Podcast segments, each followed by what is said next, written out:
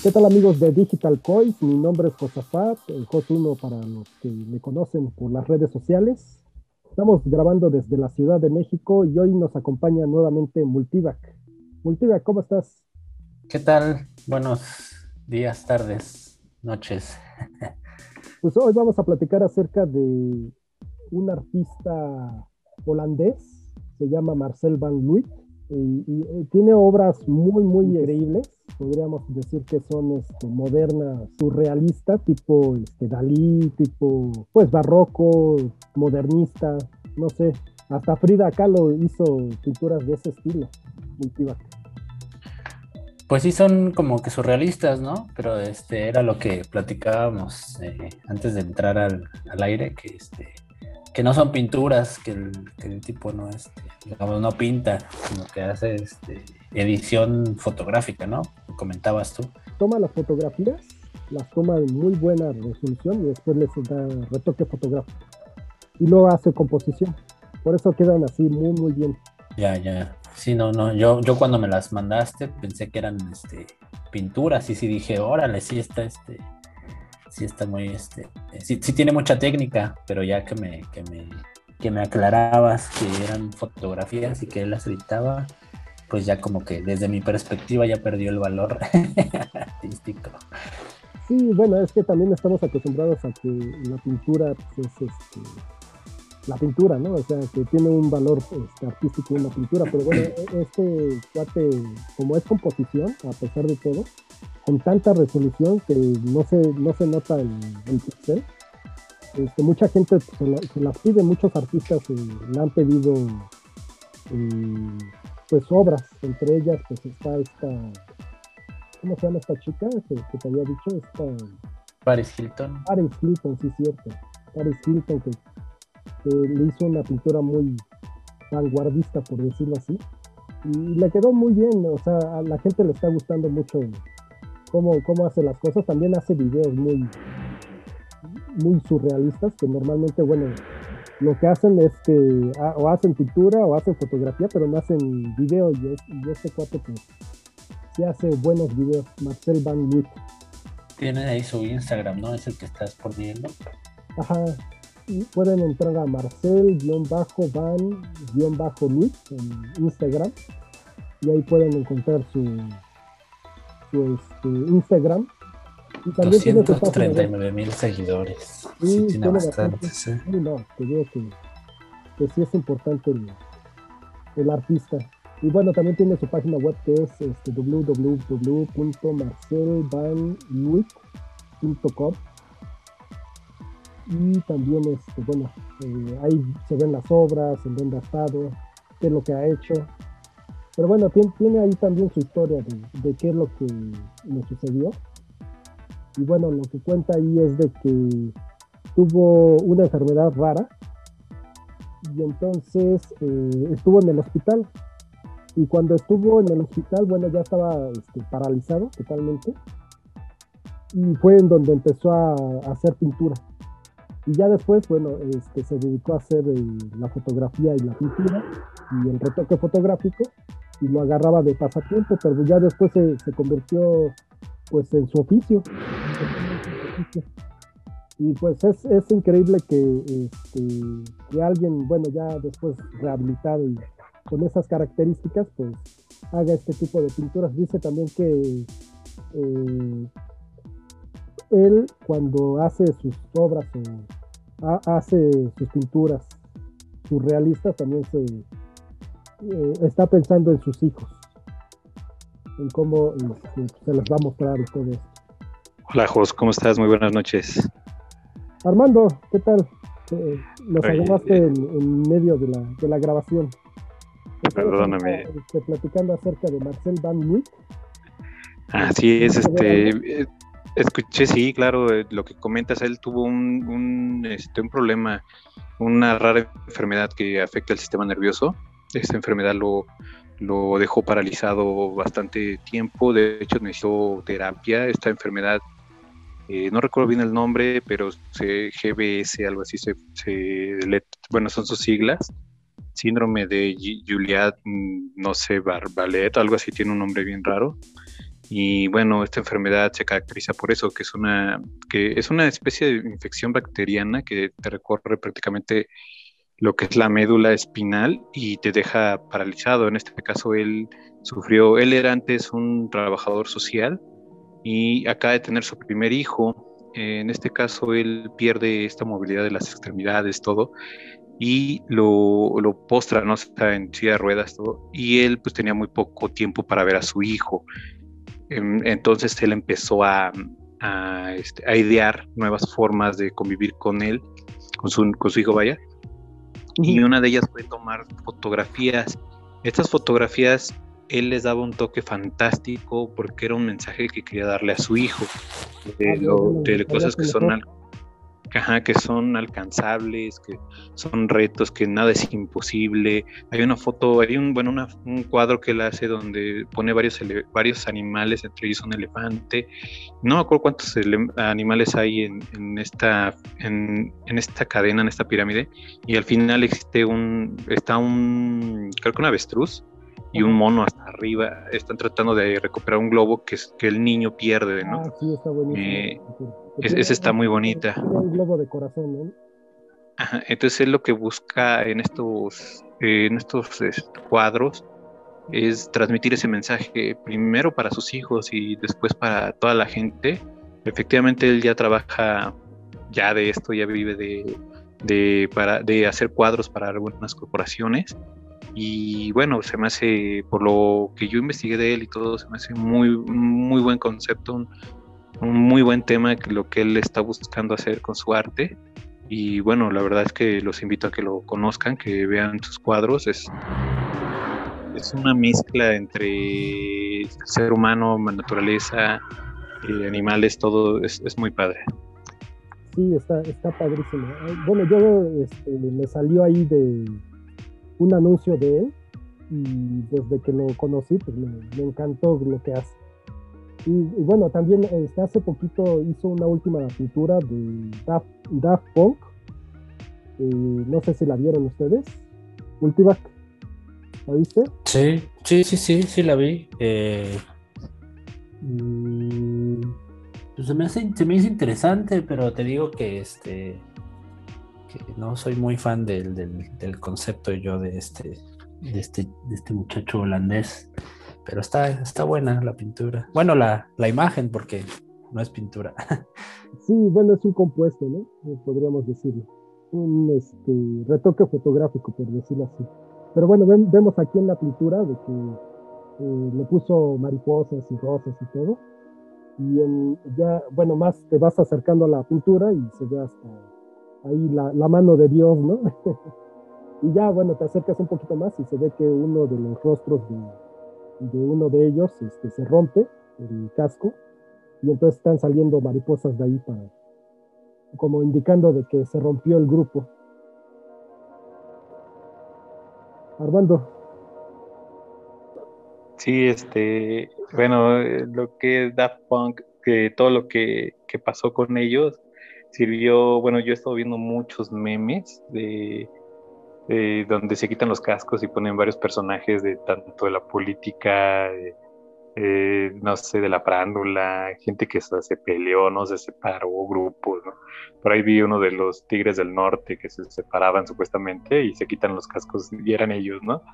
Eh, otro que es la política, vaya, personajes políticos contemporáneos que tenemos hoy en día que son un poco este, polémicos y también se destapan sus cascos y aparecen hay uno que otro personaje que, actualmente está en boca de todos. Eh, esta parte me, me, llamó mucho la atención de, esta separación. Yo honestamente también no soy muy fan de, ellos, me gustan. Eh, yo creo que todos hemos escuchado al menos una rola de ellos en algún, pues, en algún lugar que hayamos, en algún espacio, no sé, en un bar, en algún café.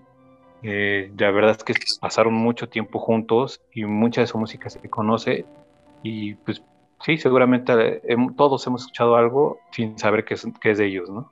Sí, sí, sí, no, pues es que estamos hablando desde los ochentas, ellos ya existían.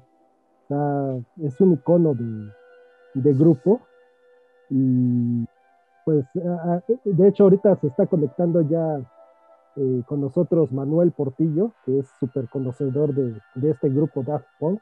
Hola Manuel, ¿cómo estás? ¿Sí me, sí me escuchas? Eh, yo te escucho bien, ¿tú me escuchas? ¿Me escuchan ahí por, por este medio? Sí, está, se escucha perfectamente. Qué bueno que te conectaste porque ya, ya estamos platicando de, de tu grupo favorito. no, no, no, así tanto, tanto, tanto no. Pero bueno, sí, sí me gusta mucho este Daft Punk. Y te, bueno, te voy a corregir, tal vez los chavos existían desde los 80 y ya andaban ahí este, haciendo cosas, pero realmente ellos son, son, son, son un grupo que, que, que surge entre 1992 1994, más o menos, bueno, el dúo. Este, ellos eh, básicamente creo que ya traen una, una, una escuela de, de lo que viene siendo la, la, escuela francesa de la música electrónica, ¿no?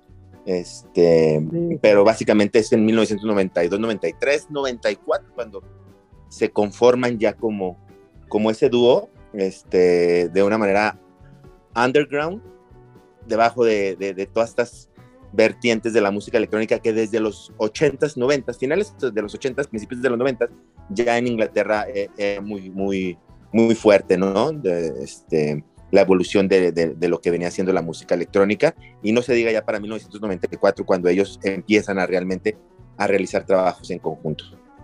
Sí, sí, sí.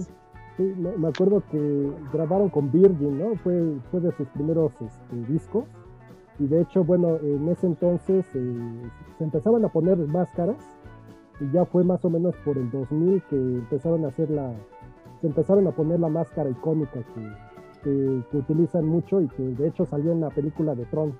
¿Tú te acuerdas? Sí, sí, pues básicamente es cuando la fama les, les llega, pero en, en, en 1997, 96, que sale su primer disco, uh, Homework, este, realmente ellos, ellos ya, ya en Francia ya tenían una, una pues sí, una popularidad en, en, la, en, la, escena, en la escena local, en la escena que no es, no, no, es, no, es, no es cualquiera, ¿no? Es Francia y, este, y, lanzaron sus, vinilos, ellos principalmente con la idea de que otros DJs tocaran sus, sus canciones, ¿no? Y, fue una cuestión muy masiva lo que les lo sucedió, o sea, de repente sacaron su, su primer sencillo y, se vendió de una manera increíble eh, en, en, todo el mundo. Llegaron copias a México, llegaron copias a, a Estados Unidos, Chicago, Japón y empezaron a tener esa fama esta, esta, esta cuestión de las famosas eh, cascos eh, de robots realmente sí ya viene hasta después de su, de su tercer álbum. Eh, realmente te digo, la fama a ellos les vino antes, después este, las ventas se incrementaron masivamente de sus vinilos y, su disco, su primer disco fue también un, un, buen, un buen álbum que, que inmediatamente se, se esparció por todas las, las partes de, de, de, de la orbe. Sí, sí, sí. Es, está muy interesante este grupo francés. Y, y también recuerdo que este, vino aquí también a México, ¿no? Multivac, tú habías eh, en ese. No, fíjate. Momento? A mí no me tocó verlos aquí en, en, en, Sé que estuve en Monterrey, en México. A, a mí me tocó el, el, el, poder disfrutar de ellos en el 2006, en el primer concierto que dieron después de no haber hecho nada en muchos años de discos, porque realmente ellos hasta el 2002 sacaron su, tercer LP, eh, su tercer disco, y, y, 2004, 2005, 2003, 2004, 2005, 2006, cuando llegó el 2006 eh, eh, es un cambio muy fuerte en la estafeta de la música electrónica, porque entra toda esta cuestión del, del famoso este, ADM, o lo que es la música este, pues sí, lo que es este, el, el, el, el, dance music de la nueva era, todos estos DJs, este, como eh, eh, Steve Kaoki, este, eh, Swedish House Mafia, este, Aleso, este, este que falleció. Ya después todos los demás DJs ya. Sí, todos esos que, Avicii, uh -huh. Avicii. Entonces, lo que ellos vinieron a, a hacer un poquito es como que recordarles que ya estaban como las bases de esta música estridente, porque realmente eh, dentro de las corrientes que hay del trance, del progressive, del house, de todo esto, pues ellos básicamente siguen siendo una electrónica a veces muy pura o muy, muy este, discotequera, tienen muchas cuestiones de samples de, de, de la música disco. este, con distorsiones robóticas y todo eso. Entonces, en el 2006, cuando me tocó verlos, eh, iniciaron con su gira Alive, esta, esta gira con la pirámide famosa que todo el mundo ya ha visto. Ah, poco. Y, y, fue el primer intento de, de, de, decir, este, ellos pertenecen a la generación de Chemical Brothers, de, de Roixop, de Groove Armada, de Fatboy Slim, todos esos DJs que, eh, y músicos y DJs que, que tenían ya muy buenos discos, ya venían trabajando desde el principios del 95, finales del, del 2002, ya, ya tenían como posicionados varios, varios, varios este, de, sus, de sus discos y de sus, de sus este, singles y, canciones, ¿no? Entonces en el 2006, cuando sale este concierto en Coachella, había mucha expectativa de que qué iban a presentar o qué iban a hacer, ¿no? Entonces, porque pues, no hace mucho que no se veían uh, grupos como Underworld o, du duetos como Underworld, no, no son duetos, este, sí son grupos de música electrónica a nivel mundial, este, hacían sus shows y, y todos llevaban como la corriente de tener buenas este, presentaciones, ¿no? De, los láseres, este, las luces, el compagimiento con la música. Entonces, en, en, el 2006, cuando se presenta Daft Punk, rompe el estereotipo y rompe totalmente lo que es el esquema que otros grupos ya lo estaban como haciendo. Me tocó ver en el, 2000, en el 2004 a, a Kraftwerk, que era un grupo legendario de música electrónica, y ya traían como cosas muy avanzadas en la cuestión de, de escenarios. Pero ya en el 2006 es increíble ese, ese concierto, si tienen la oportunidad de, de, de googlearlo, 2006 Coachella Daft Punk, es, es revienta todo y, y, impacta de una manera a, a, a, a toda la, la, la escena electrónica y pone el parteaguas de cómo serían todos estos nuevos festivales de música electrónica, como lo son este, el Tomorrowland y todas estas cuestiones que se, que se ven así, un chorro de gente pa, pa, pa, con la mano.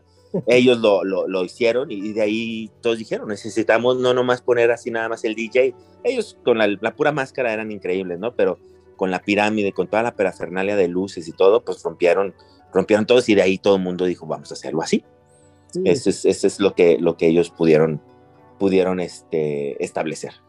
Sí, pues, son pioneros prácticamente de la electrónica, de, de los DJs. De, creo que el primer disco era New Wave, como le pusieron ellos, y ya posteriormente, bueno, ya le empezaron a decir que era este, pues otros géneros, house, este, chill out. Eh, eh, prácticamente ellos son música experimental, ¿no?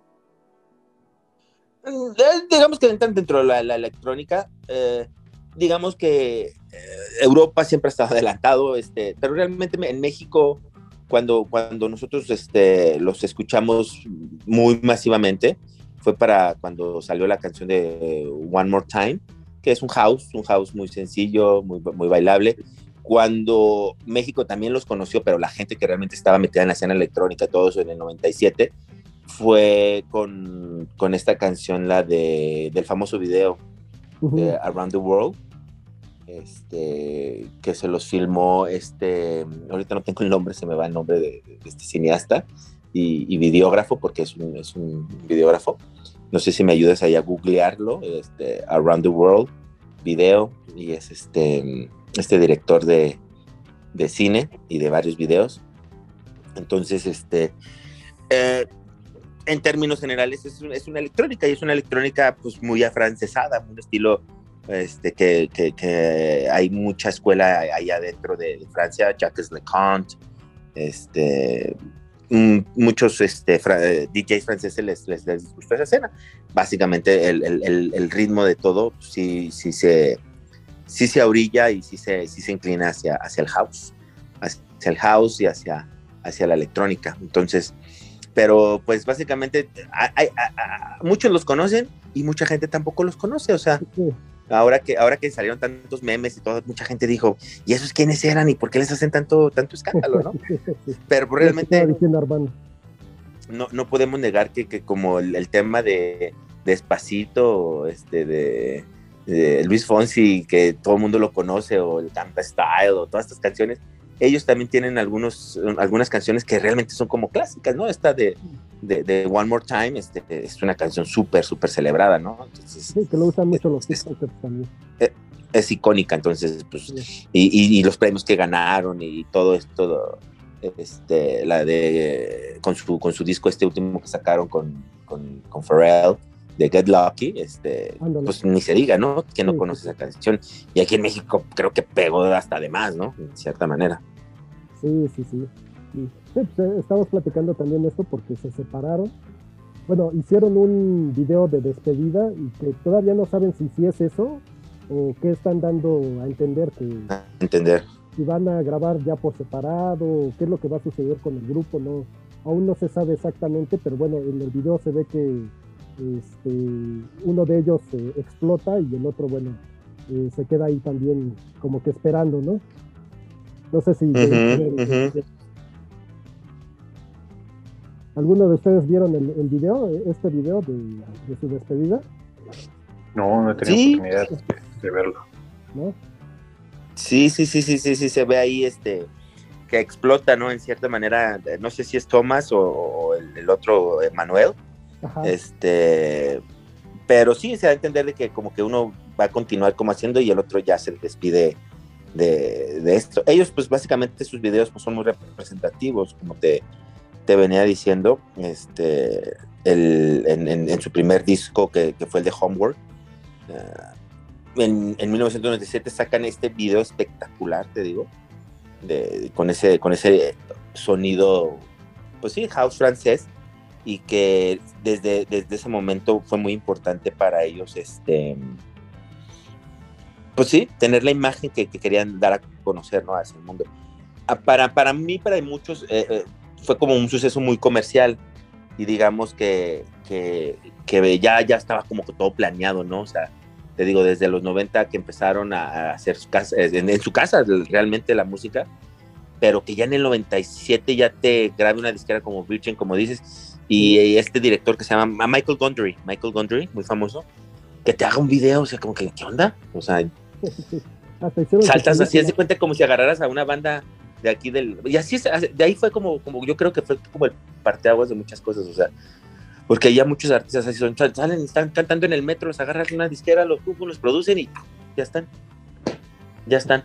Pero básicamente todavía en, el, en los 90 todavía podemos decir que la calidad musical contaba mucho contaba mucho, no como, como ahora que ya a veces ya no es tanta calidad, sino rápidamente es como un, un producto y listo, vámonos, empaquetado y ahora como una salchicha venderla y, y a la siguiente, ¿no? Sí, sí, sí. No, como dices, empezaron a hacer mucha música para muchos otros DJs y para más gente. Y también, bueno, eso les ayudó muchísimo para tener renombre eh, artístico. Y bueno, para seguir, porque ¿qué, ¿qué, edad tienen más o menos ellos? Ellos, eh, eh, yo creo que yo le calculo si para 1994, cuando se juntaron, ellos han, han de haber estado entre la edad de los 19 a los 20 años, entre 17, 18, 18, 19. Estamos hablando del 95. Entonces, para estas fechas han de tener, yo creo que entre 45 años a 47 años. Aquí dice que Manuel nació en el 74 y creo que Thomas en el 75. Sí, entonces sí andan en esa edad más o menos, ¿verdad? Sí, sí, sí, son contemporáneos. son como de nuestra edad, ¿verdad? Un poquito más grandecitos, ¿verdad? Pero son franceses. Pues, perdón por no. A mí lo que me llama la atención es el tema de sus cascos y que, bueno, por lo que he estado leyendo, que casi no hay fotos oficiales de ellos como grupo, como digamos personas, ¿no? Por lo regular siempre procuraban esconderse detrás de una máscara o difuminar un poco sus rostros y que realmente muy pocas fotos son las que se tienen de ellos. Y esto es lo que ha, a mi parecer ha motivado mucho estas series de memes y todo, ¿no? Aparte me puse a investigar sobre sus cascos y todo y fue en primera instancia así lo declaran ellos como un tema de que les daba un poco de pena, no sé cómo llamarlo, y posteriormente ya se fue, se fue parte fundamental o de la identidad de su grupo. E incluso en su tienda tienen una tienda oficial donde se venden pues, artículos, cascos parecidos a los que ellos tienda, usan. ¿Tienda oficial en dónde? sí, en Los Ángeles. en Los Ah, caray, Ángeles. no sabía eso. Y, Órale, y sí. que hasta hay unos cascos con arte huichol que los están vendiendo. Se ven padrísimos. Eh, bueno, es lo que estoy viendo. Además, ahorita te consigo la información. Estos de esos cascos, a ver si los consigues, Josh, y los puedes pro- pro- pro- eh, este, pro- este, proyectar. Son los cascos que aquí, no sé, alguien en México cuando se los, eh, se los hicieron y, y ellos como que yo, yo creo que si tienen esa tienda oficial, lo- los solicitan y los puedes comprar, pero son carísimos, me, me imagino, el, que el comprar los cascos. Mucha gente tiene algunos como originales, como, como parte de sus de, de, de, de- fans que han tenido este, la, la osadía de decir, vamos a comprarlos y se los ponen, ¿no? Son, son, son muy cool. Eh, me equivoqué en un, en, un, en un dato cuando dije que para el 2003 ya había te- terminado más o menos su tercera. El tercer álbum salió en el 2005 y, y, y da muy, mucho del tema porque se llama Human After All. Este, de ahí se desprende un sencillo, ¿no? Este sencillo de, de, de, de Human After All, este, lo, como dice el título, ¿no? Humanos ante todo, ¿no? Eh, porque sí, realmente ellos, de un tiempo cuando, cuando empezaron a usar los cascos, realmente ellos ya se separaron de su imagen. Eh, hay, hay, hay videos antiguos del, del 96, del, del 97, entrevistas que dieron algunos medios franceses sobre, sobre que hablaban de, de- de- del house francés y de, su música y todo, este, donde salen sus rostros y la verdad son, se ven unos tipos muy común y corrientes, no se ven este, ni con una gran personalidad ni, ni nada, ¿no? Se ven este, hasta, no sé, se ven este, muy, muy, muy sencillos y, y- hablan de, de esta cuestión de la venta de, de sus vinilos y de que ah, están muy contentos. Pero llegó un momento que como que se dibujó eso, como dices, y se perdió y ya no quisieron como volver a dar el rostro y sí los que, que, que los clasificáramos como, como estos, como los robots que les decíamos, porque recuerdo cuando estábamos en Coachella ahí en el evento, eh, todo el mundo decía, no manches, o sea, sí son unos robots, o sea, son unos robots tocando, ¿no? Y este, como parte, de- pero era increíble lo, lo, que, lo que lograron en, en- en ese, en ese concierto, de ahí se fueron a esa gira live, que fue un atrevimiento muy grande, y este, te digo, hacer esa pirámide de una manera y, y- y mezclar toda su, su repertorio musical de sus tres discos de una manera increíble, o sea, la verdad es que la, la, la, la, la música de Daft Punk al, al mezclarse, eh, y más de ellos, o sea, como DJs, digamos como programadores que son, sí. este, le sacaron un jugo tremendo. Ya con el de Random Access, el, el disco este que sacaron en el 2010 y lo de Tron, ya es otra era totalmente, es una era como muy comercial, muy, Sí. muy de vamos a hacer lo que alguna vez dijo un grupo en, en, en, en, Inglaterra, pues ya ves que sale todo de allá, ¿no? Ujú. este, se llamaba KLF, el grupo, el dúo también, de música electrónica de los 90, muy famoso, KLF, KLF. Eh, ellos sacaron un manual de cómo hacer un, con, una canción un millón de dólares, o sea, eh, un éxito, cómo poder hacer de, de- una canción un éxito, ¿no? Eh, y- y es bien fácil, o sea, agarras un sampler, agarras un sampler de una música que fue exitosa hace 10 años o 20 años, le metes unos ruidos, le metes esto y sacas la música que te va a hacer millonario. Y eso es lo que ha pasado en los últimos, yo creo, 30 años, 25 años de, de- de historia de la música para atrás. Todo lo que, lo, que, lo que son éxitos simplemente son copias de algo que ya se hizo en el pasado. Y ellos hicieron eso, o sea, supieron trabajar el, el- el- el- el- el ru- el ruido que la gente le va a dar comercial. Los Grammys lo, pre- lo premiaron y, y- y fue todo un fenómeno, ¿no? Cuando sacaron ese, ese álbum, ¿no? De Get Lucky, bueno, la canción. Recuerdo que, que decían algo así como que, eh, bueno, anteriormente se ponían otro tipo de máscaras, pero cuando se empezaron a poner estas máscaras, con estos cascos, que hicieron un comunicado de que según habían tenido un accidente en el estudio y que era la única forma de que podían sobrevivir. Entonces, eso se dejaron el- los cascos y fue el, fue el, el hito, así como que todos, ¡ay! Se, se ven muy bien, así como que. Muy bien. La verdad es algo muy cool. Fue algo muy comercial, la verdad. O sea, supieron, la supieron hacer, muy creativo. Sí, la verdad, y se ven súper cool, o sea, la verdad. Pero te lo vuelvo a repetir, o sea, en ese tiempo había mucha variedad de música, había, te digo, estaban, estaba grupos como Chemical Brothers, que son como sus coterráneos ahí, parejas, este, Groove Armada, em, estaba Fight Boy Slim, estaba Roixo, este, grupos que, eran como duetos, eran do- dos eh, y hacían música electrónica, ¿no? Ah, muchos, muchos en, muchos en ese tiempo, Underworld, ofrecieron eh, como éxitos muy icónicos y muy utilizables para películas, ¿no? O sea, este, la era de Prodigy, de, mucha, mucha, mucha, mucha música electrónica, la verdad. Son grandes aportaciones que, se van a quedar ahí en la historia y que, que básicamente se hace ruido porque se separaron, así como que, ¿what? Porque realmente ahorita no hay mucho de qué hablar y dices, pero si hubiera sido en otra época, ah, ok, bye bye, ¿no? Y ya. Este, pero sí no hay mucho de qué hablar ahorita, la, la, verdad. Entonces, sí causó gran conmoción en las redes, hasta, hasta como que, hasta, hasta podríamos decir que la mamá se metió y dijo, ¿y esos quiénes son? Porque, porque todo el mundo está hablando de ellos, ¿no? Sí, sí, sí. Pues muchas gracias a todos por, por haberse conectado. A Manuel, que conocedor de, de, este tipo de música. También, a ver si luego platicamos de... ¿De Bjork? De Bjork también, a ver si luego platicamos de ella. De Bjork. Bjork, ajá. Bjork, Fíjate que no le ha hecho últimamente justicia la, la, la escena, este, pero sí debería haber, este, he, visto por ahí en, en, Europa algunos homenajes que les, le han hecho de sus covers y, y digo, ahora le quiero salió esto y, y sí, sí, valdría la pena hacer un, una, una retrospectiva ahí de la, de la historia de, de Bjork y este, que yo me considero fan, más no conocedor mucho de ella, uh -huh. pero lo que sí me ha ayudado mucho es de que antes de que ella fuera solista, yo ya la escuchaba con su grupo que se llama Los Sugar Cubes. Entonces, gracias a, a mi hermana que me llevaba la música, ¿no? Entonces yo tenía 9, 10 años, 11 cuando llevó la primera vez este, a los Sugar Cubes y, este, y en el 92, 90, 93 es como se lanza ya como solista, ¿no? Entonces fue yo digo que puedo, puedo, puedo, presumir y puedo decir que es una de las artistas que, que me gusta desde, desde que nació, o sea, digamos, musicalmente como solista, ¿no?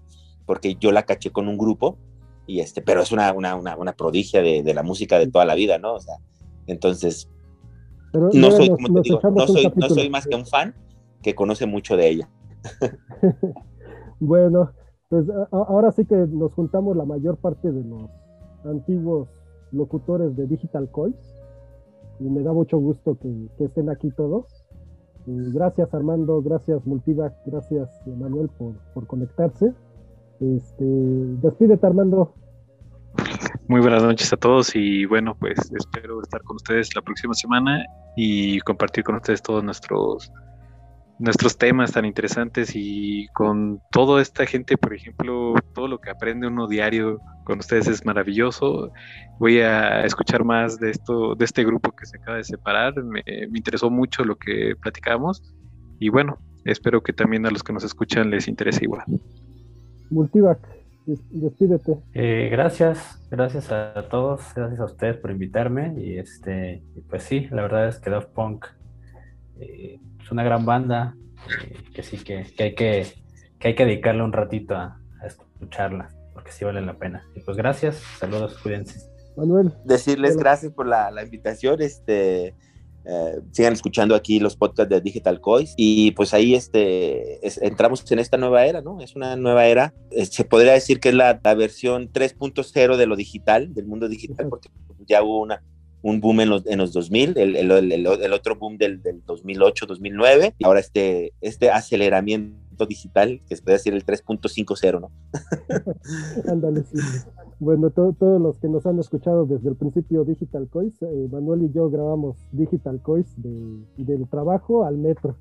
y uh -huh. con, con, el teléfono, con ahí veíamos cómo, pero grabamos los capítulos así y les gustaba mucho. pero bueno, muchas gracias por escuchar digitalcoins.net. Estamos en la caja del ocio, la caja Penser. Y nos pueden escuchar en digitalcoins.net, nos pueden ver ahí en eh, bueno, también nos pueden escuchar en Spotify y pronto en, en otras plataformas más. Gracias por escucharnos. Hasta luego.